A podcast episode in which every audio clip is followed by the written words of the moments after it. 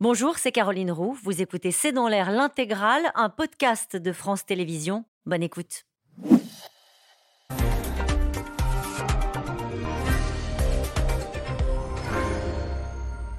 Bonsoir à toutes et à tous. Nous attendons vos questions SMS, Internet et réseaux sociaux pour alimenter notre discussion. C'est un renversement inattendu. Moins d'un milliard de Chinois en 2078. Pékin enregistre un recul historique de sa démographie. Une mauvaise nouvelle de plus pour le géant qui ambitionnait d'être la première puissance mondiale. La croissance économique ralentit à 3% en 2022, le pire chiffre depuis 76 si on met de côté la parenthèse du Covid, sans compter la mauvaise gestion justement de cette crise sanitaire qui fragilise le régime, qui, on en a déjà parlé sur ce plateau, a alimenté la, la colère de la population et qui continue euh, de faire des ravages. Aujourd'hui, au Forum économique de Davos, les incertitudes chinoises inquiètent. Alors quelles seront les conséquences sur l'économie mondiale? L'Europe peut-elle échapper à la récession venue euh, de Pékin? À qui profite cette nouvelle donne? Démographie croissance, à qui profite la panne chinoise? C'est le titre de cette émission. Avec nous pour en parler ce soir, Philippe de Sertine.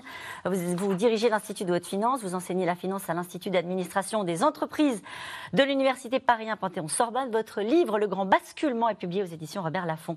Avec nous ce soir, François Bougon. Vous êtes journaliste spécialiste de la Chine, responsable du pôle international à Mediapart. Je rappelle votre documentaire avec Walid Berissoul, le parti La Chine sous emprise, qui est disponible toujours en replay sur le site de France.tv. Valérie Niquet est avec nous ce soir. Vous êtes responsable du pôle Asie à la Fondation pour la recherche stratégique. Je rappelle votre livre La Chine en 100 questions aux éditions Talendier. Enfin, Sylvie Matelli, vous êtes économiste, directrice adjointe de euh, l'Institut de relations internationales et stratégiques. Et puis votre dernier ouvrage, Géopolitique de l'économie, est publié aux éditions Erol. Bonsoir à tous les quatre. Merci participer à ce C'est dans l'air en direct. Je me tourne vers vous, euh, François Bougon. Recul démographique historique en Chine. Pourquoi la Chine fait moins d'enfants?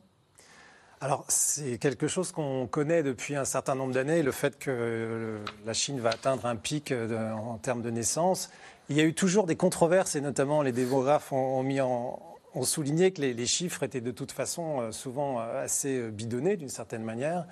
on s'attendait généralement à ce que ces chiffres-là interviennent beaucoup plus tard. Et aujourd'hui, on découvre qu'en effet, aujourd'hui, il y a eu beaucoup plus de morts que des naissances. Alors le Covid, sans doute, dû aider la situation, mais c'est un fait que de toute façon, la Chine, euh, depuis la fin des années 80, avait mis en place cette politique de l'enfant unique. Donc c'est le résultat de cette politique. Et même si cette politique a été remise en cause à partir de 2016, bah, ça n'a pas changé. C'est-à-dire les, les Chinois ne font pas plus d'enfants pour plein de raisons notamment pour des raisons économiques. Et je me tourne vers vous, Valérie Niquet, parce que je me souviens que sur ce plateau, ici même, quand on avait évoqué ces sujets, vous nous aviez dit c'est pas parce qu'on va dire aux Chinois qu'ils peuvent faire jusqu'à trois enfants, puisque depuis 2021, ils peuvent faire jusqu'à trois enfants, qu'ils vont le faire? C'est aussi une défiance vis-à-vis du régime.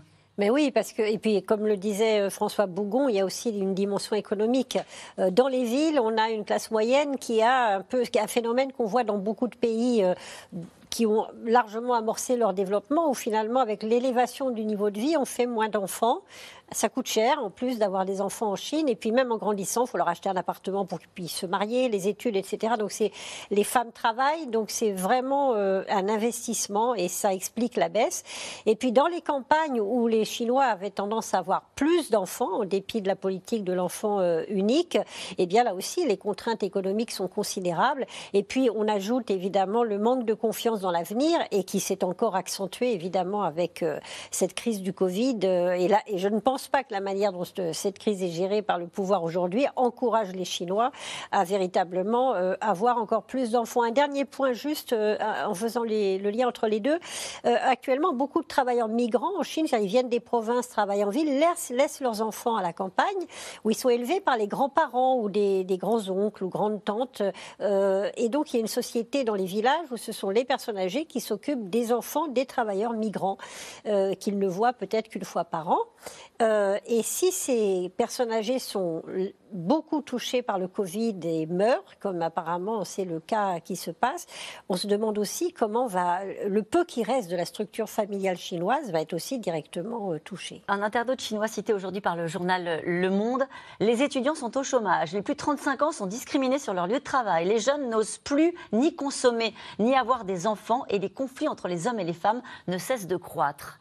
Voilà le diagnostic qui est fait par, cette, par cet internaute qui est, qui est cité aujourd'hui par, par Le Monde. Un autre qui dit la principale, la principale cause du faible nombre de naissances, c'est qu'on ne veut pas être mis en difficulté en tant que parent. Oui, c'est, euh, je dirais, beaucoup de choses qui viennent en même temps quand on est en train de regarder la situation chinoise, dont effectivement euh, cette croissance très faible que vous avez évoquée en début d'émission, hein, qui est historique. On va en reparler, euh, bien sûr. Euh, je dirais la Chine tous, en effet. L'économie mondiale s'enrhume. Hein. Quand la Chine va pas bien, il y a des conséquences. Après, je crois qu'il faut faire attention, et c'est vrai que même dans les émissions, on balance un petit peu entre les deux. Soit la Chine est présentée comme l'épouvantail, celui qui va dominer le monde, qui va nous faire disparaître, soit c'est l'inverse. On dit la Chine s'effondre. donc donc là, on est effectivement en ce moment avec des mauvaises nouvelles, en tout cas des nouvelles préoccupantes du point de vue chinois. Mais est-ce que la démographie, quand on parle d'économie, c'est un sujet? C'est un sujet capital. Mais oui. Hein, c'est un sujet capital et, je dirais il est redevenu. Euh, on sort de deux siècles où les puissances dominantes n'étaient pas forcément les plus grandes démographies du monde. En réalité, on est en train de revenir dans ce qui a toujours été le cas dans l'histoire économique sur une longue période. Les pays les plus dynamiques démographiques sont ceux qui dominent l'économie, donc qui dominent, on va dire, la puissance tout court. Et là, évidemment, c'est pas neutre que en avril probablement, la démographie indienne va, dépasser la Chine. Et ça, c'est une vraie inquiétude pour les Chinois. Ah ben bien. C'est-à-dire que la puissance démographique chinoise, je parle sur le contrôle des spécialistes, arrêtez-moi si, je dis une erreur, c'était aussi une, c'était une puissance, une fierté chinoise, et on voyait arriver le, voisin euh, indien avec beaucoup d'inquiétude sur ce sujet-là. Alors c'est à tout point de vue, parce que le voisin indien, on peut aussi l'évoquer d'un point de vue économique, il est loin là aujourd'hui. Hein. Il est à 3 000 milliards, il a notre niveau à peu près de PIB. La Chine est à 18, donc on est à un rapport de 1 à 6. Pas du tout euh, évidemment, du point de vue démographique. En revanche, c'est le grand voisin démographique, c'est celui qui prend des axes en termes stratégiques qui sont différents de ceux de la Chine, qui n'est pas dans l'industrie, qui est beaucoup plus, je dirais, dans ce qu'on pourrait dire, hein, le calcul, les data, etc. Et puis, effectivement, cette démographie beaucoup plus dynamique, avec peut-être, il faut le rappeler, en décembre de cette année, enfin décembre 2022, euh, comme en 2020, des incidents frontaliers euh, graves entre l'armée chinoise et l'armée indienne. C'est pas neutre. C'est-à-dire il y a des frictions et des frictions entre les deux géants. La dernière guerre entre les deux pays, ça a été la guerre entre les pays en 1969. C'est pas neutre pour les deux pays non plus. Sylvie Matteli, cette baisse de la démographie chinoise, ça peut poser des problèmes pour les systèmes de retraite. Euh, en Chine, on en est là ou pas encore? Bah, c'est clairement un challenge en fait. Hein. Euh, si pendant très longtemps les autorités chinoises ont essayé de limiter la natalité, c'est que l'importance de la population était clairement un handicap pour le développement économique. C'est que pour augmenter le PIB par habitant, bah, à un moment donné, il faut aussi, il faut augmenter le PIB, mais il faut aussi maîtriser la population. Sauf que quand vous maîtrisez la population, et ça, ça a été assez mal anticipé par les autorités chinoises, quand vous maîtrisez la population, bah, il y a un moment donné où la population vieillit, puis vous n'avez pas la relève. et la relève, c'est important. Alors je ne suis pas sûre que ce soit un problème pour le système de retraite chinois, qui est quand même assez limité, mais par contre, il y a forcément un système de, redistribution des actifs vers les personnes âgées. J'imagine que ces personnes âgées qui élèvent les enfants dans les campagnes, bah, elles bénéficient d'une partie des salaires qui sont reversés dans les campagnes, et il est bien évident que dans quelques années, ce sera un vrai, un vrai problème. En fait. C'est un sujet sur lequel on est un peu vigilant euh, en France en ce moment. Euh, donc le paiement des pensions pourrait représenter 20% du PIB en 2100 contre 4% en 2020. on voit bien que ce choc démographique peut avoir des, influences, mm, mm, mm, y compris sur ce, sujet-là. Valérie Et euh, donc il y a cette question des, retraites et d'une manière générale de la prise en charge sociale, on le voit pour la santé aussi euh, en Chine. Euh, il faut bien voir qu'aujourd'hui, avec la politique de l'enfant unique, on a un, un enfant supporte ses parents, éventuellement ses beaux-parents, ses grands-parents, enfin c'est très lourd. et le deuxième élément très important pour la Chine, c'est que pendant très longtemps, cette la Chine cherche le superlatif, d'être la première, vous l'avez dit, par rapport à l'Inde, c'est important, mais c'est aussi la force d'attractivité.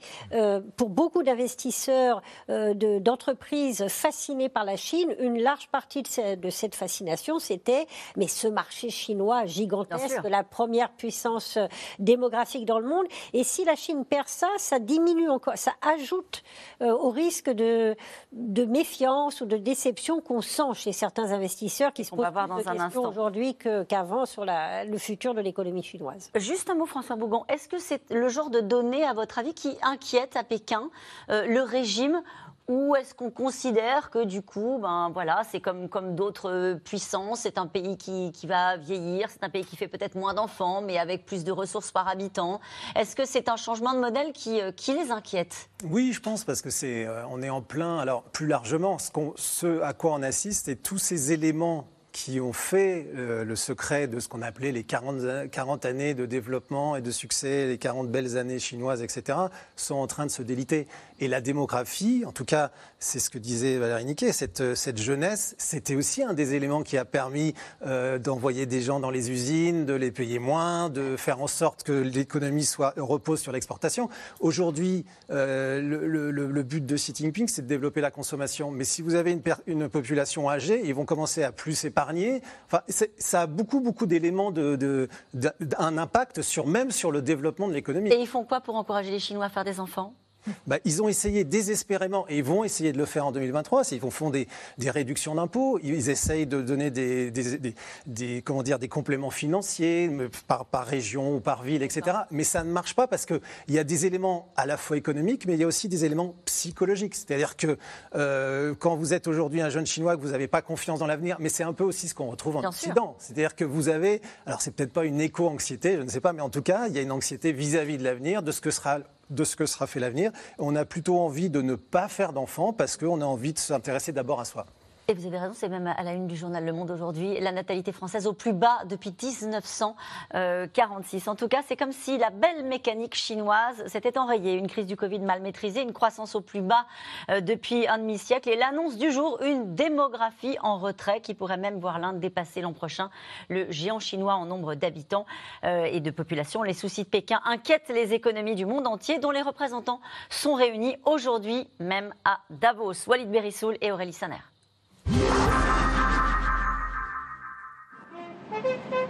Il y a six ans, jour pour jour, l'élite économique mondiale réunie au forum de Davos accueillait en grande pompe le numéro 1 de la Chine communiste.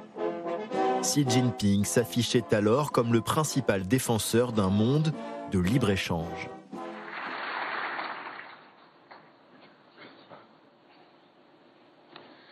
Il est vrai que la mondialisation économique a créé des nouveaux problèmes, mais ce n'est pas une raison pour y renoncer complètement. Nous devrions plutôt nous adapter et guider la mondialisation économique. Qui pouvait à l'époque contredire le scénario d'une Chine à la conquête du monde? En 2023, les temps ont bien changé. À Davos aujourd'hui, la mondialisation affiche surtout ses fractures. Les grandes puissances cherchent à protéger leurs industries. Ce matin, Ursula von der Leyen a annoncé la création d'un fonds souverain européen. L'Union européenne tient tête à la Chine. La Chine subventionne très lourdement ses industries et restreint l'accès à son marché aux entreprises européennes. Et nous n'hésiterons pas à ouvrir des enquêtes si nous estimons que nos marchés publics ou d'autres marchés sont faussés par de telles subventions. L'Europe n'est pas la seule à cibler Pékin. Joe Biden poursuit à sa manière l'America First de son prédécesseur Donald Trump. Comme lorsqu'il inaugure ce jour-là une grande usine de production électronique sur le sol américain. Plus question à l'avenir de déléguer à la Chine, encore moins de lui transférer des technologies. Il y a plus de 30 ans, l'Amérique détenait plus de 30% de la production mondiale de puces. Et puis quelque chose s'est produit. L'industrie américaine, l'épine dorsale de notre économie, a commencé à se vider. Les entreprises ont déplacé les emplois à l'étranger. Aujourd'hui, l'industrie américaine est de retour, les gars. L'industrie américaine est de retour. À la guerre commerciale menée par les États-Unis s'ajoutent d'autres problèmes pour la Chine. Très fortement ralentie par la politique du zéro Covid, Perturbé par une flambée actuelle de contamination, l'atelier du monde peine à redevenir la locomotive de la croissance mondiale qu'elle était avant la pandémie. La deuxième économie de la planète vient d'annoncer ses chiffres de croissance les plus faibles depuis près d'un demi-siècle. Le produit intérieur brut a augmenté de 3% par rapport à l'année précédente. Cet élan interne de croissance économique va continuer à s'amplifier nettement. Pékin table sur un rebond spectaculaire et entend toujours dépasser l'économie américaine. Mais elle a un point faible, aussi étonnant que cela puisse paraître, c'est sa démographie. Pour la première fois depuis 60 ans, le pays le plus peuplé du monde a perdu des habitants. Environ 9 millions de naissances pour un peu plus de 10 millions de décès. Depuis des années, la Chine cherche pourtant à encourager la natalité, mais cela n'a pas suffi à enrayer une bascule historique qui vient de s'opérer vers un autre géant asiatique. L'Inde devrait dépasser la Chine en tant que pays le plus peuplé du monde en 2023. Avec une croissance deux fois plus rapide que celle de la Chine en 2022, New Delhi entend sérieusement concurrencer Pékin. L'Inde est en train de devenir un centre manufacturier qui nous sert de base pour créer une Inde autonome, qu'il s'agisse de la fabrication de produits électroniques ou de téléphones portables. L'attitude et le regard du monde sur l'Inde ont changé. Le monde regarde l'Inde avec fierté et espoir. Pour trouver des solutions, le monde se tourne vers l'Inde. En 2049, la Chine de Xi Jinping ambitionne de devenir la première puissance mondiale. En 2100, selon les projections les plus pessimistes, la population chinoise pourrait passer sous la barre du milliard d'habitants. Juste une question, Philippe de Sertine, après ce reportage. Est-ce que l'objectif de la Chine reste le même, devenir la première puissance mondiale? Alors j'imagine peut-être que l'objectif reste le même, mais est-ce que c'est possible dans les délais qui étaient ceux qui étaient fixés par les Chinois? Donc on va dire, on a des études, là la modélisation est compliquée, hein, parce que vous avez non seulement la problématique chinoise, mais donc le numéro un actuel, les États-Unis, euh, qui n'est pas forcément sur une dynamique très forte. Il faut rappeler, c'est 331 millions d'habitants, hein, on disait tout à l'heure en termes démographiques, et une démographie qui ne va pas très très bien non plus aux États-Unis. Donc là, aujourd'hui, les on a eu des études à la fin de l'année dernière, mais notamment les études, par exemple, de Goldman Sachs américains, sont quand même sur la logique d'une Chine qui euh, dépasserait, qui atteindrait les États-Unis aux alentours de 2040, et entre parenthèses, l'Inde qui dépasserait les États-Unis aux alentours de 2075. Vous voyez, alors évidemment, ça nous semble loin, mais en fait, en économie, ça va vite, hein, donc ce sont des progressions assez rapides. Euh, on va dire qu'on a les deux dynamiques qu'il faut regarder avec attention. Celle de la Chine, rappelons encore, hein, on est à plus 3, euh, j'irai l'année prochaine. Sur la croissance? Oui, sur la croissance. Les États-Unis risquent d'être à plus 1, hein, donc on n'est pas du tout dans, j'irai dans des rapports encore où les États-Unis pourraient redépasser les, pourraient redépasser la Chine. On a les deux côtés. On a le C'est-à-dire qu'en fait, plus 3 pour nous, ça nous fait rêver. Pour la Chine, ça, ça ressemble à un échec. C'est très faible. Non, non, c'est très faible. C'était prévu 5-5. Hein, voilà. Sylvie Matéli, comment est-ce que vous expliquez, les uns et les autres, cette panne de l'économie chinoise? Est-ce qu'on peut dire c'est la faute du Covid à tous les étages Ou est-ce qu'il y a autre chose? Il y a plusieurs, c'est multifactoriel en fait. C'est vrai que le Covid n'a pas arrangé les choses, mais euh, euh, on, a déjà le, les relations, le durcissement des relations avec les États-Unis, avec l'Occident, peut être aussi une partie de l'explication. Et la guerre commerciale initiée par Trump, bien évidemment. Alors, elle n'a pas freiné euh, les exportations. La balance commerciale chinoise bat des records ces dernières années et ne s'est pas du tout, euh, ne s'est pas du tout ralentie ou réduite. Simplement, on est dans une, on est dans une confrontation qui sape aussi la confiance des investisseurs dans l'économie chinoise. Et puis s'ajoute à ça à présent la volonté des États-Unis d'empêcher à tout prix que la Chine ne devienne la première puissance économique au monde. Avec des mesures qui sont extrêmement fortes, la guerre commerciale de Joe Biden sera probablement bien plus efficace que la guerre commerciale initiée par Donald Trump, parce qu'il y a quand même un certain nombre de produits qui sont, et des produits de, haute technologie, en particulier les semi-conducteurs dont a énormément besoin la Chine, qui, sont, qui vont être interdits dans les semaines qui viennent d'exportation en direction de la Chine. Ça veut dire que vous avez des tas d'entreprises qu'elles soient occidentales, qu'elles soient chinoises, qu'elles soient taïwanaises ou autres, qui ne vont plus pouvoir assembler un certain nombre de produits en Chine. Ça, c'est ce qui est à venir. Est-ce que, en, termes structurels, il y a des choses qui expliquent ce ralentissement euh, chinois? Est-ce que c'est parce qu'on consomme moins, que le marché intérieur chinois euh, consomme moins euh, Valérie Niquet, sur ce point-là? On va revenir sur la question des États-Unis en, en fin d'émission. En fait, c'est une économie qui patine. Euh, y a, qui a écru d'une manière euh, remarquable, il faut le reconnaître, depuis la période des réformes, mais c'est une période qui était relativement, entre guillemets, facile, on le disait, mm. main-d'œuvre à bon marché, euh, très abondante, accès à la technologie extérieure. Donc la Chine est devenue l'atelier du monde, a monté en gamme, a suscité un certain nombre d'inquiétudes par sa politique, souvent agressive. Donc Xi Jinping a beaucoup nuit à l'économie chinoise, par son ah attitude extrêmement agressif qui fait qu'on a commencé à se méfier, à vouloir contrôler les investissements chinois dans certains secteurs. Ça a beaucoup ralenti, pesé sur l'économie euh, Pardonnez-moi, juste pour être bien sûr de comprendre ce que vous êtes en train de nous dire. Il a beaucoup nuit parce qu'il avait une démarche vis-à-vis des autres puissances parce pas agressive. Voilà, il, fait peur et donc euh, c'est pour, pour, ça que tout d'un coup les États-Unis, le Japon, Taïwan euh, se sont mis à s'inquiéter des transferts de technologie notamment Et l'autre élément, c'est que le grand discours de Xi Jinping, c'était le recentrage sur la consommation interne, une économie plus vertueuse, plus verte. Et en fait, la Chine n'y arrive pas, le système n'y arrive pas, pour une raison très simple, c'est qu'il ne veut pas non plus toucher, en raison de la nature du, système politique en Chine, qui reste euh, de parti unique, il ne veut pas toucher un certain nombre d'éléments qui seraient libérateurs pour l'économie. On parlait tout à l'heure des campagnes, de, de la démographie, et notamment, par exemple, ce système de passeport intérieur qui officiellement existe toujours, même s'il a été assoupli, mais qui fait que les gens n'ont pas vraiment de certitude sur le droit à s'installer en ville, quels droits sociaux ils auront s'ils vont s'installer en ville. Le deuxième élément, il n'y a pas, euh, à la campagne, il n'y a pas de propriété privée de la terre. La terre appartient au peuple tout entier. Donc ça veut dire qu'elle peut être euh, confisquer, entre guillemets. Les gens ont droit à des lopins terre, mais ils ne peuvent pas emprunter dessus, par exemple, à la campagne. Donc tout ça, ça fait qu'il y a toute une série de blocages que le régime ne veut pas remettre en cause parce que ça pourrait faire bouger complètement, ça pourrait aboutir à cet horrible changement de régime qui est la terreur absolue euh, de Xi Jinping notamment. Mais quand même, François Bougon, on a l'impression que c'est la crise du Covid qui a accéléré.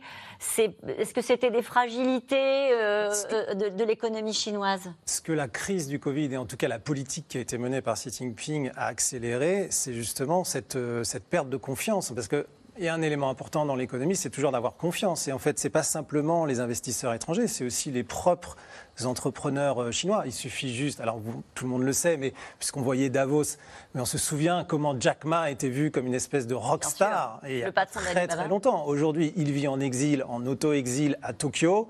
Euh, il fait profil bas, il vient de vendre une partie de sa, de sa fintech qui s'appelle Ant à une, entreprise publique, il a enlevé ses droits de vote. Donc, en fait, il y a ça aussi. Et ce qui s'est passé, la décision.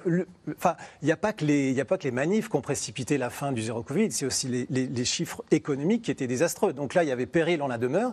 Mais c'est vrai que la politique de Xi Jinping, en tout cas la politique économique de Xi Jinping, de faire en sorte que le parti soit très présent dans l'économie, euh, la répression vis-à-vis du secteur technologique, etc., n'a pas aidé dans la bonne tenue de l'économie chinoise. Ça fait, en fait, ça fait 10 ans que Xi Jinping est arrivé au pouvoir. Euh, Xi Jinping donc, est arrivé après deux présidents, c'est-à-dire 20 ans, qui étaient des gens de Shanghai. C'était l'ouverture sur le monde, le développement, etc. Et Xi Jinping a représenté ce changement en disant maintenant, effectivement, c'est fini, on va moins dépendre du monde. Mais il faut aussi là bien regarder les choses. 2021, c'est le plus gros excédent commercial qui ait jamais commis la Chine. En 2021, il y a un an. C'est-à-dire euh, des exportations de plus de 400, des excédents vis-à-vis -vis des États-Unis de plus de 400 milliards. Il y a un an. Donc on était vraiment encore, il y a un un an après la pandémie avec la Chine qui était repartie euh, comme un énorme exportateur mondial. C'est vraiment 2022, il y a eu ce coup de frein terrible. Au moment où tout le monde s'ouvrait, et où la Chine restait fermée Là, on a eu vraiment le problème Covid. On a Shanghai, si vous voulez, Shanghai, rien que Shanghai, c'est un PIB de 700, c'est presque 700 milliards, c'est équivalent de l'Argentine. quoi. Ils ont eu un effondrement de leur PIB de 17% cette année. Donc c'est vraiment, je dirais, il y a eu cette espèce d'énorme coup de frein associé à Covid qui a fait que, alors que le Parti communiste qui était relancé après le 20e congrès, on se disait, bon, bah ça y est, ils vont, ils vont encore enfoncer le clou, euh, redisons-le. Hein, ce qui, lui qui va être Premier ministre, c'est celui qui, est, qui a géré de façon désastreuse le Covid à Shanghai, justement. Donc là, normalement c'est en mars qu'il arrive, on se demande ce qui va se passer. Et vous avez eu ce revirement incroyable en disant non, non, stop, en fait on arrête tout et on va essayer de repartir. Qui est aussi une forme d'instabilité et qui ah bah, suscite de l'inquiétude parce que ça n'est pas géré. Alors, vous voyez, c'est tout le paradoxe, c'est une instabilité. Et quand ça a été dit il y a quelques jours, c'est-à-dire le 7 décembre, anniversaire de Pearl Harbor, hein, donc pas, à mon avis c'est totalement le hasard, mais, euh, donc, mais euh, le 7 décembre, quand on annonce ça, tous les marchés deviennent euphoriques dans le monde. En et, pourquoi, et pourquoi on est passé de l'euphorie à de nouveau une inquiétude? Bah Parce qu'on se rend compte qu'en fait, quand on relâche, tout d'un coup, vous avez la pandémie qui repart avec des chiffres officiels qui sont probablement très très minorés, et donc là on se dit oui, oui, oui c'est compliqué, mais éventuellement quand même, et à Davos, tout le monde ne parle de ça en ce moment. Oui, mais enfin, si quand même, là, le pic est passé et que la croissance repart, à nouveau, la croissance chinoise va traîner une humanité dont on voit bien qu'au moins un tiers en ce moment va rentrer en récession du fait de l'augmentation des taux hein, et de l'inflation. Là, c'est pas chinois, c'est le problème qui va se poser, notamment à tous les pays pauvres. Donc la Chine, toujours paradoxe quand même, hein, c'est-à-dire on ne doit pas se tromper dans le regard qu'on doit avoir vis-à-vis d'elle. Il y a un an, c'était un record absolu en termes d'exportation. Là, effectivement, 2022, ça a été l'année terrible sur la réouverture, c'est vrai qu'il on, a l'impression qu'on passe d'un sentiment à un autre vis-à-vis de ce qui se passe euh, en Chine. La réouverture avec euh, euh, l'épidémie de Covid qui est repartie. les chiffres officiels font état de 60 000 victimes du Covid. Ah, les chiffres officiels, on ne peut jamais leur faire confiance, déjà, parce qu'ils sont toujours utilisés de manière politique et on ne vous dira jamais la vérité. Tout d'un coup, on passe un chiffre ridicule et tout d'un coup, on vous dit 60 000. À mon avis, c'est beaucoup plus. Il suffit de regarder, euh, de, regarder les chiffres, par exemple, des crématoriums, euh, ce genre de chiffres, et on s'aperçoit que les, morts. Alors, ils ont aussi une manière de décompter les morts liés au Covid qui fait, qui font, qui fait que, de toute façon, ils vont sortir en disant qu'ils ont beaucoup moins de morts que, euh, que, que, les pays occidentaux, parce que c'est ça le, le but c'est toujours de dire qu'on a, beaucoup moins de morts que les États-Unis, par exemple. C'est un peu leur obsession. Mais juste sur l'économie, ce que, ce, que, ce que je voudrais souligner, c'est quand même qu'on est dans, dans, un système, et en tout cas, c'est un des grands défis de Xi Jinping, c'est qu'il est, il est confronté quand même à une, une, une, nécessité de réformer cette économie. Enfin, il ne peut pas se contenter de continuer, et ils le disent officiellement, d'avoir une économie qui repose uniquement sur l'exportation. Ils veulent développer la consommation. Et donc, c'est là où ça devient intéressant sur toutes les questions démographiques, sur les questions de confiance, sur comment on fait pour développer des systèmes de, retraite, etc., pour que les gens, ils dépensent. Là, en ce moment, ils ne dépensent pas. En ce moment, alors, ils dépensent pour le nouvel an, parce qu'on dépense souvent, mais ils dépensent beaucoup moins que les années précédentes, et ils gardent de l'argent parce qu'ils ont peur de l'avenir. Le contrat avec Xi Jinping et, le peuple chinois, c'est la prospérité.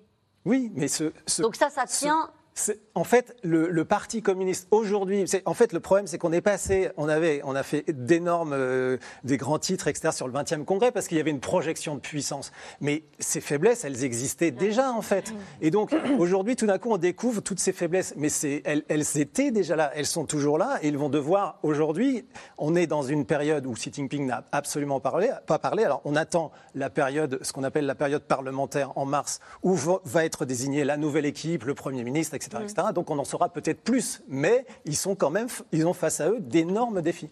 Euh, il a fait un petit peu de chemin depuis 2017. On l'a revu les images quand il allait à Davos hein, en 2017. Il était accueilli, euh, c'était, euh, il, était présenté comme le champion de la mondialisation. Et aujourd'hui, on en est à se dire c'est la fin de la mondialisation.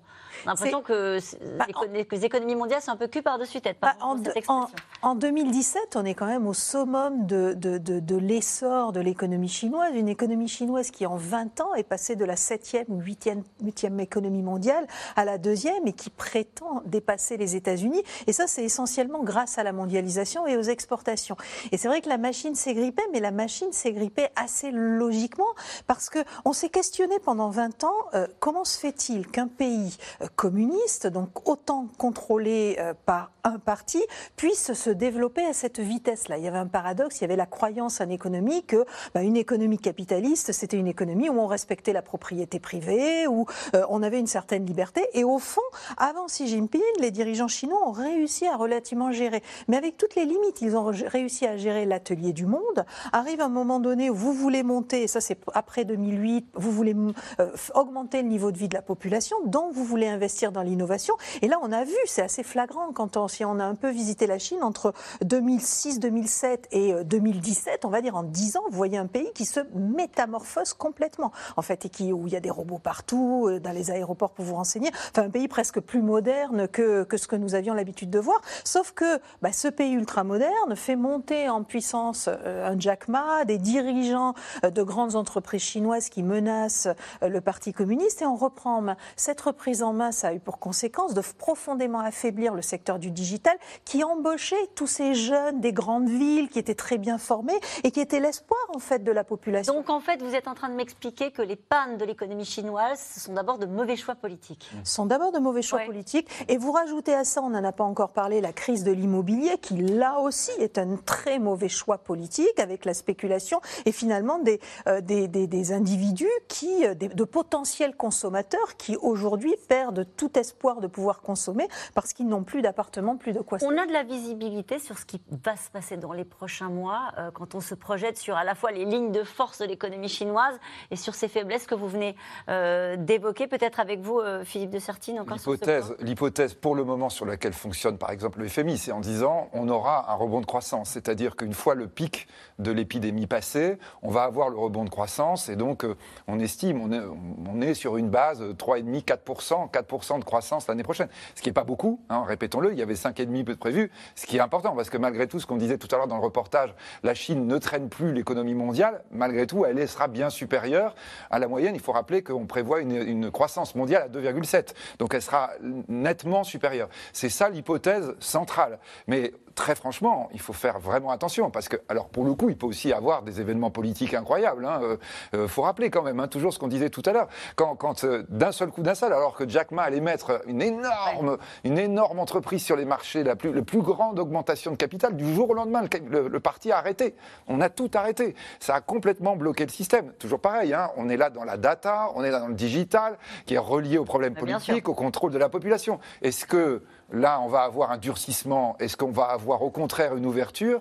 Tout ça, ce sont des questions qu'on a beaucoup de mal à décrypter aujourd'hui. Oui, effectivement, euh, savoir ce que sera la Chine, même d'ici quelques mois, très franchement, comme on le disait tout à l'heure, même au moment de cette fameuse Assemblée nationale, où normalement sont intronisés ceux qui ont été choisis au moment du 20e congrès, on, a, on, peut se poser des questions. Moi, je me pose des questions sur le pouvoir réel de Xi Jinping euh, autour de cette, euh, cet échec euh, flagrant euh, qui joue évidemment aussi sur l'adhésion de la population au Parti communiste. L'échec flagrant de la gestion du Covid du Covid. Il y a ce fameux contrat social dont, dont, on a souvent parlé ici. Le parti était respecté parce qu'il était efficace et qu'il il assurait une croissance euh, bonne pour euh, euh, les générations futures.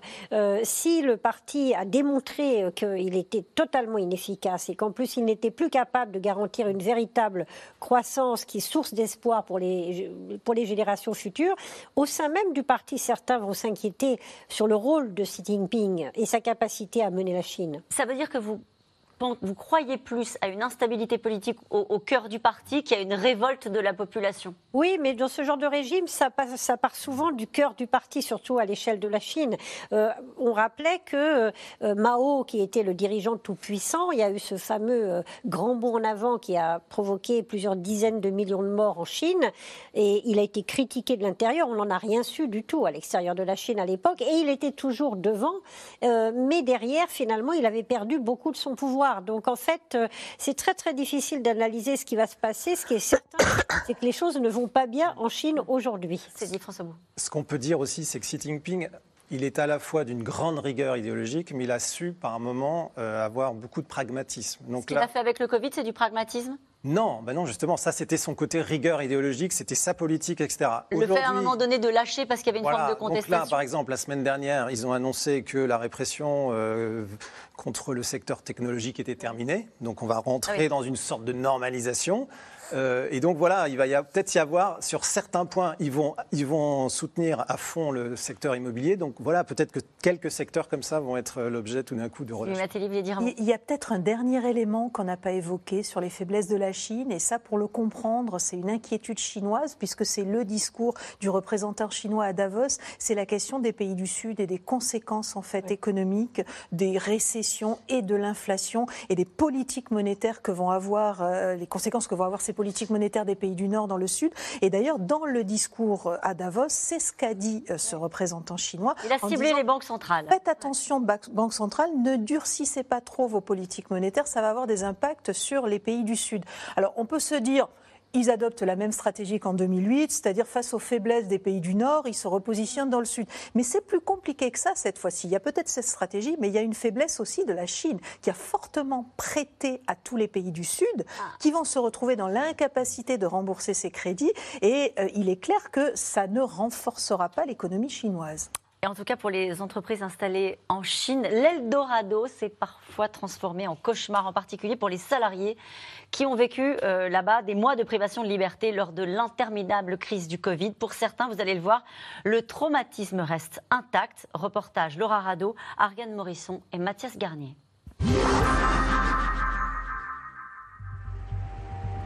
Ces images ont fait le tour du monde. Shanghai figé, 25 millions de personnes contraintes de s'isoler. Des habitants brutalisés. Parfois affamés. Et un leader impassible. Une politique devenue le symbole de l'autoritarisme d'un régime. Lauriane et ses filles s'en souviennent parfaitement. C'est justement ce qui les a décidés à rentrer à Paris l'été dernier. Du jour au lendemain, il n'y a plus rien. Il n'y a pas de commande, rien. Il n'y a pas d'approvisionnement.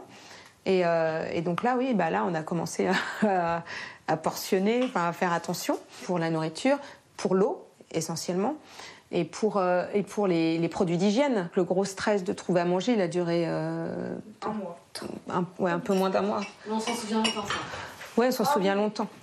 Un quotidien rythmé par les dépistages, l'école à la maison et son travail d'avocate pour Lauriane. Et surtout l'angoisse d'être contaminée, ou pire, placée en centre de quarantaine. Les conditions sont horribles. Il y a une toilette, il y a, il y a un WC pour euh, des millions de personnes. C'est dans des gymnases. La lumière, euh, la lumière euh, blanche, elle n'est jamais éteinte. Ça a rendu un côté presque à développer des tocs où j'étais hyper maniaque de me laver les mains. J'avais comme les Chinois les pchites d'alcool quand on descendait pour les tests. on, on, avait limite de masque. on avait tous nos lunettes ou des lunettes de soleil. Expatriée à Shanghai depuis 2016, cette famille s'y voyait encore plusieurs années. L'aîné envisageait même d'y faire ses études supérieures. Mais leur expérience d'un régime autoritaire et le climat qui s'est installé ont changé la donne. En fait, il y avait ce sentiment d'être euh, vraiment des parias, des parias. Et, euh, c'est alors qu'avant c'était un truc qu'on aimait bien, ça veut dire avant ils pouvaient adorer prendre des photos avec des étrangers et vraiment ça leur plaisait. Alors que à partir de ce confinement, quand ils nous voyaient dans la rue. À partir du Covid, quand à, partir de 2020, quoi. Oui. Il y avait une peur de l'étranger. À un moment, on n'est bah, plus les bienvenus. On sent qu'on n'est plus. On est... on n'a pas sa place, quoi. Et après, vers la fin, bah, on avait adopté euh, cette ville comme chez nous, mais on sentait qu'on voulait nous pousser à. On voulait pas de nous. Ouais, on voulait pas de nous. Depuis cet été, la vague de départ des Français aurait été massive. Résultat, les entreprises françaises installées en Chine peinent à recruter, 43% n'ont d'ailleurs aucun plan d'investissement pour les trois prochaines années. Gabrielle est franco-thaïlandaise. À 25 ans, cette consultante dans les réseaux sociaux a laissé sa famille en Chine pour s'installer à Paris. Une bouffée d'oxygène après des mois de restrictions. Tout était nouveau et c'était aussi bien de voir autant de monde dans des lieux euh, sans masque et sans euh, contrainte. Euh. Et j'ai pas besoin de scanner un code à l'entrée en disant que j'ai fait un test Covid en moins de 48 heures. Le choix d'une vie plus libre. Une vie dont beaucoup de ses amis chinois rêvent aujourd'hui, selon elle. Les jeunes se rendent compte qu'il y a d'autres manières de vivre et c'est pour ça qu'ils essayent de s'installer autre part et qui se rendent compte que c'est peut-être pas les meilleures conditions pour euh, commencer euh, une famille ou, euh, ou commencer ou par exemple créer une entreprise. Ça va au-delà du Covid et c'est politique parce qu'ils se rendent compte qu'en fait que la plupart des choix qui sont faits en Chine ne sont pas faits pour les jeunes et, et ça, les, ça les met en colère. Une jeunesse étouffée qui cherche aujourd'hui à échapper à la menace d'un régime autocratique. Loin de Shanghai, Gabriel n'a pas perdu une miette des rebondissements politiques récents, rien qui ne lui donne envie pour le moment d'y retourner un jour votre, votre réaction à ce, reportage. On a l'impression que l'Eldorado chinois, c'est fini. Oui, et en même temps, beaucoup d'expatriés vivaient dans leur, bulle hein, en, Chine d'une manière très privilégiée aussi, en profitant d'un côté euh, très dynamique quand les choses allaient bien. Et là, le Covid, et surtout à Shanghai, dans les grandes villes ou à Pékin, euh, leur est tombé dessus, et ils ont été, un peu comme la classe moyenne chinoise d'ailleurs, ont été directement confrontés à des problèmes que rencontrent beaucoup de Chinois, beaucoup moins favorisés, mais dont ils étaient préservés et dans des conditions extrêmement dures. Ce qui fait qu'effectivement, aujourd'hui, euh, les entreprises ont énormément de mal à, recruter. Euh, c'est plus du tout in d'aller en Chine. Enfin, je veux dire, plus personne n'a envie d'y aller. Euh, et le, gros problème avec ce régime, c'est qu'il peut prendre des mesures plus positives, des aménagements dont on parlait tout à l'heure, c'est certain. Mais en réalité, il n'y a pas de système légal véritablement solide. Et donc, il n'y a pas de garantie.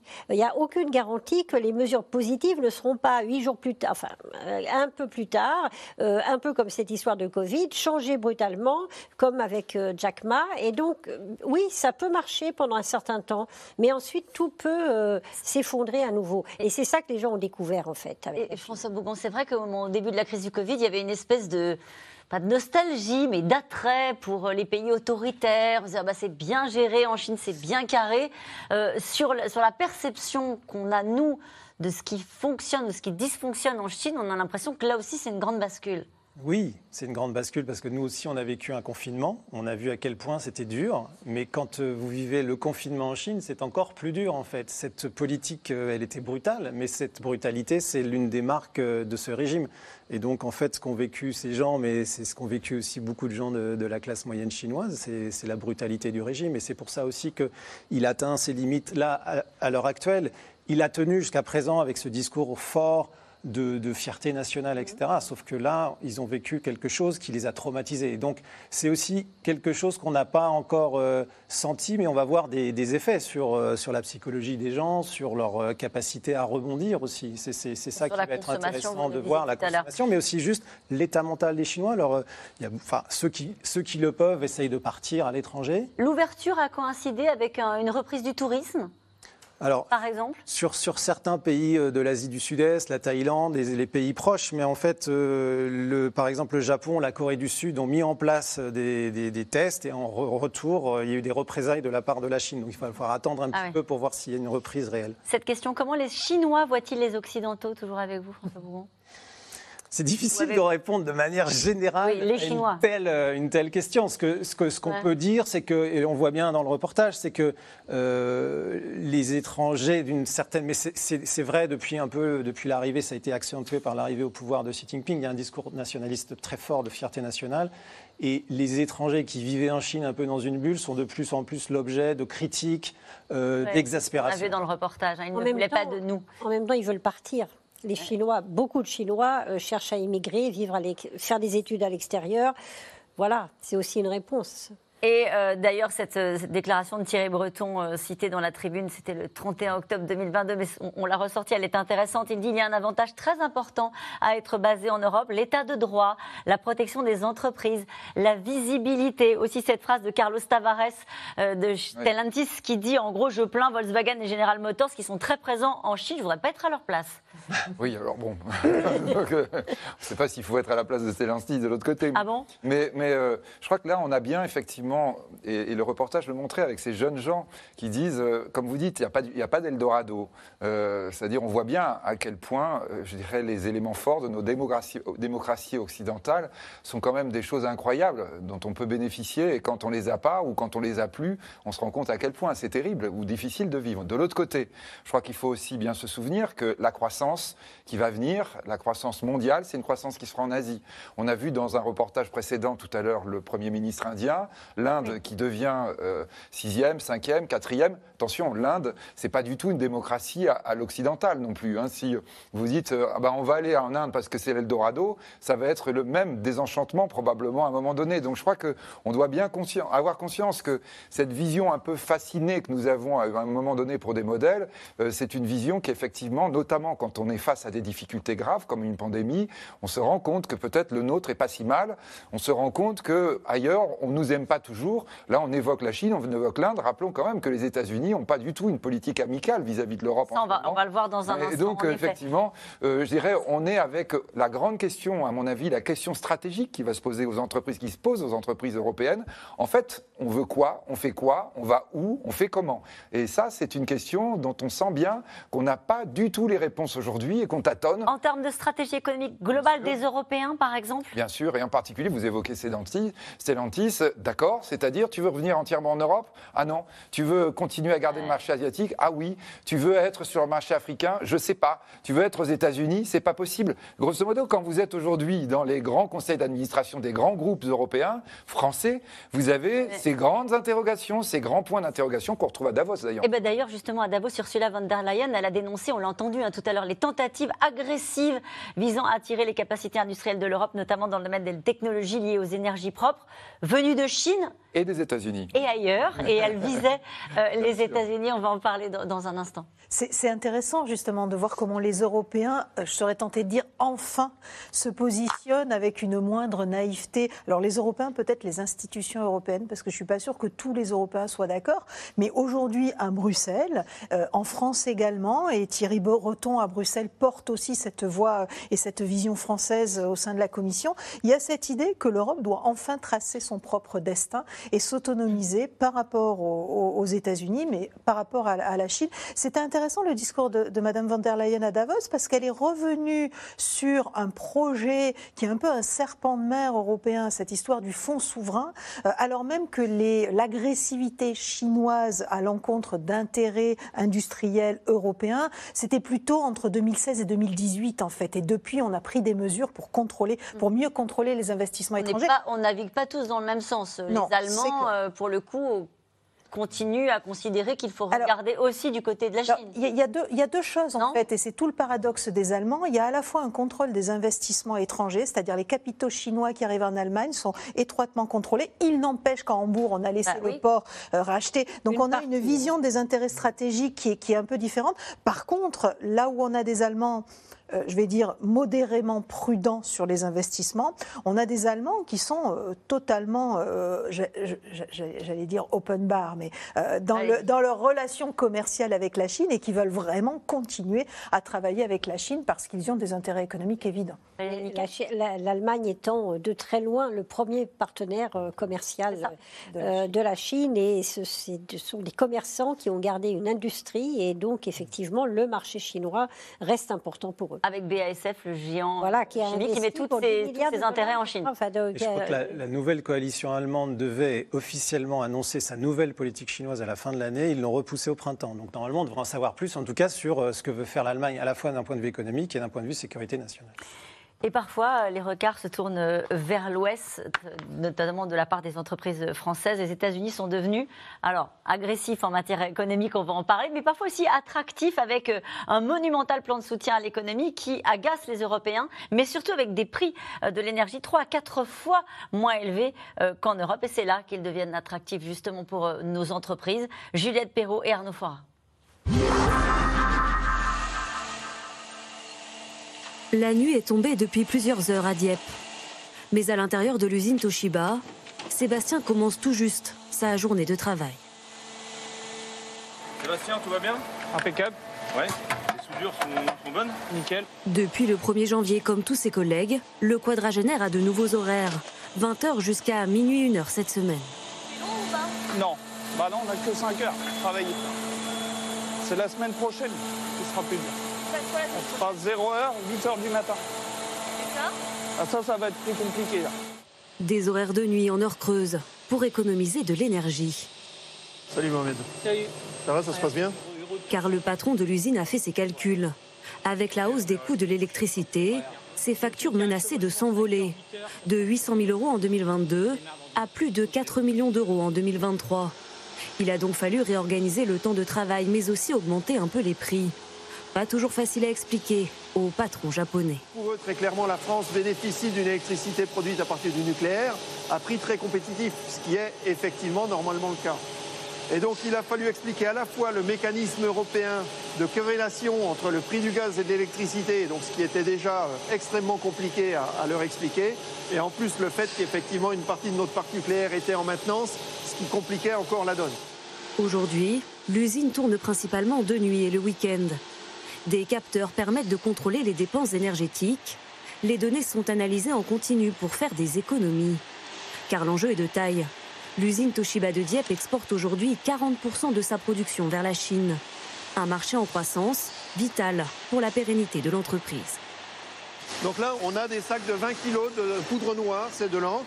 Euh, là, l'usine chinoise va maintenant l'embouteiller pour le marché asiatique. On aurait aimé pouvoir bénéficier d'un prix juste et acceptable de l'électricité. Le fait qu'on se trouve avec des contrats qui montent jusqu'à 450 euros du mégawattheure, c'est tout à fait euh, astronomique.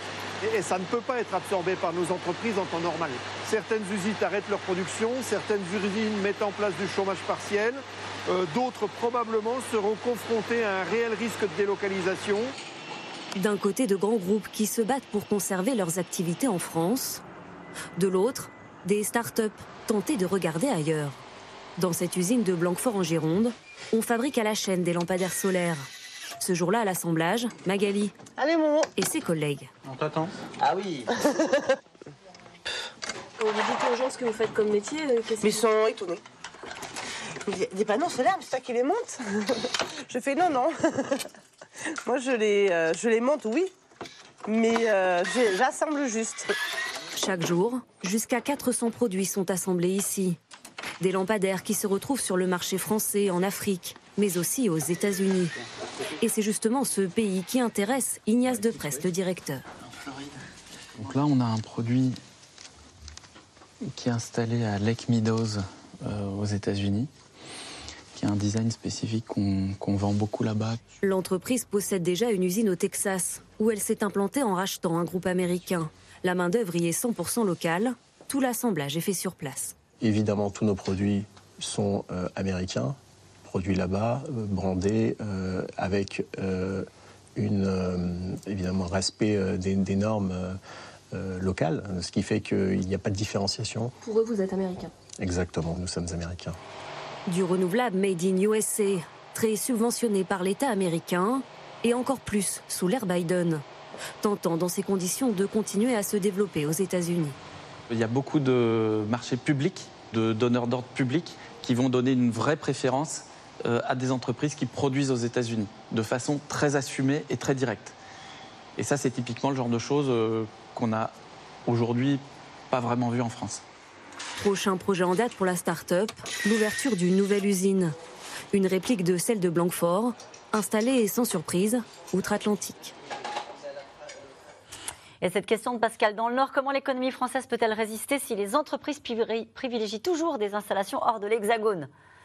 Oui, non, c'est, euh, euh, je dirais là, on est avec des problématiques qui sont complexes, c'est-à-dire la mondialisation, elle n'est pas terminée. Je crois que par rapport à ce qu'on disait tout à l'heure, je ne sais pas si mm. l'Europe a été naïve, mais après la Seconde Guerre mondiale, qui était une tragédie terrible, on était nous dans une logique de coopération concurrentielle.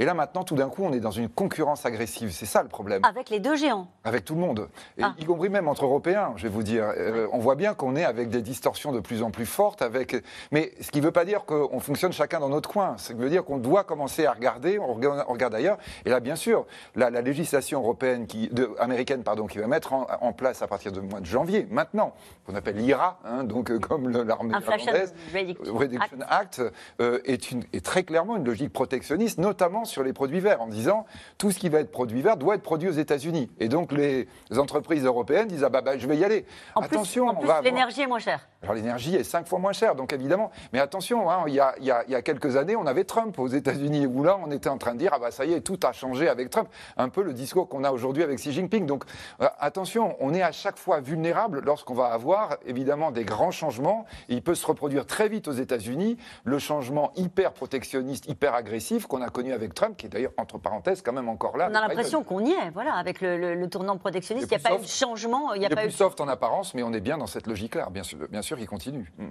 Sylvie Nathalie, sur, sur l'attitude des Européens dans ce contexte-là, on a parlé euh, de la panne chinoise, de l'agressivité américaine. Au milieu de ça, on fait quoi? Bah, il faut qu'on trouve, euh, il faut qu'on trouve notre voie. Et effectivement, c'est pas évident parce qu'on est 27 et qu'on n'est pas tous d'accord. Et surtout, au-delà de pas tous être d'accord sur la politique industrielle, qui n'est d'ailleurs plus un mot tabou. Donc ça, c'est euh, c'est très intéressant. Il faut aussi arriver à se mettre d'accord sur nos relations aux États-Unis, sur nos relations à la Chine, et en sachant que, bah, aux États-Unis, on voit pas d'un très bon œil qu'on continue à avoir des relations avec la Chine ou qu'on essaye de, de, continuer à avoir des relations. Ils nous demandent de choisir notre camp. ils nous demandent de choisir notre camp, alors pour l'instant de manière assez indirecte et à mots couverts, et au travers des réglementations qu'ils mettent en place et qu'ils vont très probablement imposer aussi aux entreprises européennes. Il va falloir de fait choisir notre camp. C'est pas encore explicite. On est encore, effectivement, on est encore dans, un, échange, euh, une, un vocable qui est assez doux. Euh, moi, je trouve que l'Inflation Reduction Act, le CHIPS Act, toutes les mesures prises par Joe Biden sont beaucoup plus dur pour les Européens que ne l'était la guerre commerciale de Donald Trump. La guerre commerciale de Donald Trump, c'était une guerre commerciale à, l'ancienne. On applique des taxes sur les importations euh, pour les limiter. Enfin, c'est quelque chose qu'on connaissait assez bien, où finalement on est allé négocier et on a réussi à limiter la casse pour les Européens. Là, on est clairement dans une remise en cause des grands principes qui ont fondé l'ouverture économique depuis la fin de la Seconde Guerre mondiale, c'est-à-dire les principes de, de réciprocité. C'est pour ça qu'on dit que c'est la fin de la mondialisation, parce qu'il y a un repli des grands blocs, chacun chez soi? Alors, on dit que c'est la fin de la mondialisation parce qu'il y a cette fragmentation de la mondialisation, ce repli de grands blocs. On dit aussi que c'est la fin de la mondialisation parce que bah, l'OMC n'a plus rien à négocier, en fait. L'OMC, c'est complètement hors sujet. C'est-à-dire l'ouverture, la réduction des droits de douane, la réduction des barrières tarifaires et non tarifaires. Bah, Aujourd'hui, c'est devenu complètement hors sujet. Mais même en Europe, en Europe, et pour de bonnes, en Europe, pour de bonnes raisons et pour la bonne cause, la taxe carbone aux frontières. Mm. Bah, pour les Américains, pour les Chinois, c'est une mesure protectionniste. Oui, il y a l'Europe, mais par exemple le Japon, qui est un allié très proche euh, des États-Unis, est confronté aux mêmes interrogations avec ces, euh, lois de relocalisation, de, de, contrôle des transferts de technologie. Beaucoup d'entreprises japonaises vont avoir de sérieux problèmes pour travailler avec la Chine, tout en respectant euh, ce que les États-Unis les poussent à faire. Il y a un mélange en fait du face à la Chine, de la part des États-Unis notamment. Il y a un mélange, mais que moi je comprends, ceci dit, mm. du stratégique et, et, et de l'économique. En fait, c'est la guerre tous azimuts, c'est-à-dire qu'on n'utilise pas la guerre chaude, on n'est pas dans le cas de l'Ukraine et de la Russie, mais en tout cas les, éléments euh, de pression économique que les Chinois d'ailleurs ne se privent pas d'utiliser quand ils le peuvent aussi euh, sont très importants. Et en même temps, ce sont des économies qui sont liées. Euh, oui, qui sont liées. J'imagine qu'aux États-Unis, on a besoin de la croissance chinoise. On a besoin de la croissance chinoise, mais on s'est aperçu aussi que la Chine avait énormément besoin. On a beaucoup parlé de, de la montée en gamme technologique de la Chine, et c'est vrai que la Chine produit beaucoup de biens euh, euh, électroniques et ce genre de choses. On a oublié, euh, parce que Pékin se présentait vraiment comme en pointe sur ces domaines-là, qu'en réalité la Chine, par exemple pour les microprocesseurs, est totalement dépendante d'importation de microprocesseurs dont les brevets sont contrôlés par les États-Unis. Et c'est quelque chose qui était passé inaperçu et qu'on oubliait et qui là revient extrêmement brutalement. François Bougon. C'est la fin, en tout cas, puisque vous parliez de mondialisation, je pense que c'est, enfin, à mon avis, la manière dont je le vois, c'est que c'est la fin d'une forme de mondialisation qui est née à la fin des années 70, où le Parti communiste chinois, contrairement à son grand frère soviétique, a réussi à se sauver grâce au capitalisme. Et donc aujourd'hui, on est face à ça aussi. C'est la fin de cette mondialisation. Là où euh, c'était une période où, d'une certaine manière, la confrontation idéologique avait été mise de côté. Et aujourd'hui, ce qu'on voit, en tout cas depuis que Trump est arrivé au pouvoir et Biden le, le, poursuit, et Xi Jinping, c'est euh, c'est une mondialisation qui disparaît. Donc on sent bien que c'est, enfin depuis le début de cette émission, on voit bien que tous ces éléments-là sont en train de disparaître. On ne sait pas encore ce qui va naître, mais en tout cas les, éléments de confrontation sont là, mais en même temps des éléments de, collaboration, puisque comme vous ces économies elles sont liées. Mais après il y, a des, il, y a des, éléments idéologiques qui deviennent de plus en plus forts. C'est pour ça qu'on parle d'une nouvelle guerre froide, même si c'est faux de penser qu'il y a une nouvelle guerre froide, mais il y a des éléments de confrontation idéologique comme ça. Et nous revenons maintenant à vos questions. Une question de Reno. Logiquement, après son énorme erreur avec la politique du zéro Covid, Xi Jinping aurait dû être écarté. Pourquoi ne l'a-t-il pas été? Bah, logiquement, non. selon, la logique du Parti communiste chinois, non. C'est-à-dire que euh, euh, c'est pas aussi simple. Il a été, euh, il a réussi à, en tout cas depuis son arrivée au pouvoir en 2012, à asseoir son pouvoir, à mettre des gens à lui à la fois dans les organes de sécurité, dans, dans tous les secteurs. Donc en fait, il n'est pas aussi, euh, on peut pas le démissionner comme ça. C'est pas possible. En tout cas depuis le 20 Comment ça se passe le changement de régime en Chine?